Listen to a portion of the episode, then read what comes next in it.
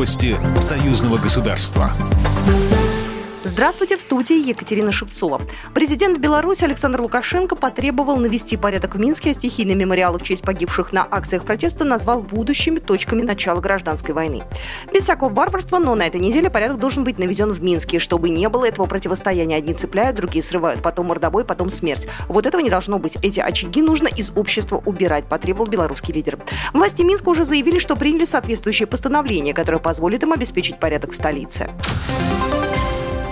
Фейкам противостоять нужно вместе. К этому мнению единогласно пришли эксперты России и Беларуси в ходе форума по информационной безопасности союзного государства. Дискуссия прошла в формате онлайн-конференции в Москве и в Минске.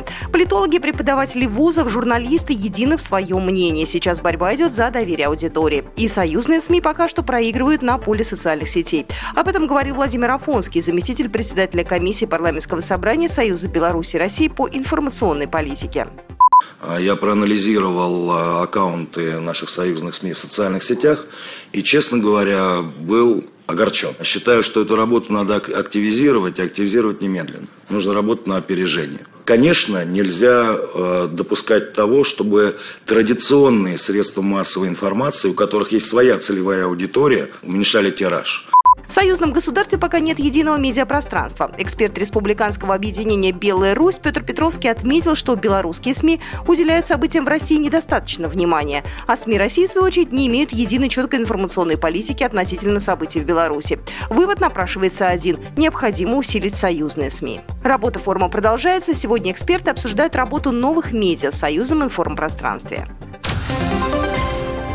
Новый этап деятельности молодежной палаты при парламентском собрании Союза Беларуси и России начался с обновления состава. Срок полномочий прежнего состава истек в этом году. Председателя молодежной палаты союзные парламентарии избрали Дмитрия Матюшенкова, первым заместителем Александра Бурду, а заместителями председателя Максима Крупейченко и Марата Азиева.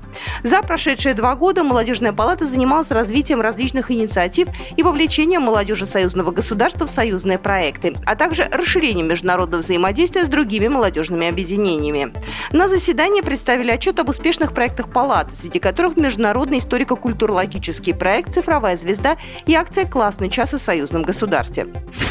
Программа произведена по заказу телерадиовещательной организации Союзного государства. По вопросу размещения рекламы на телеканале «Белрос» звоните по телефону в России 495 637 6522. В Беларуси плюс 375 44 759 37 76. Новости Союзного государства.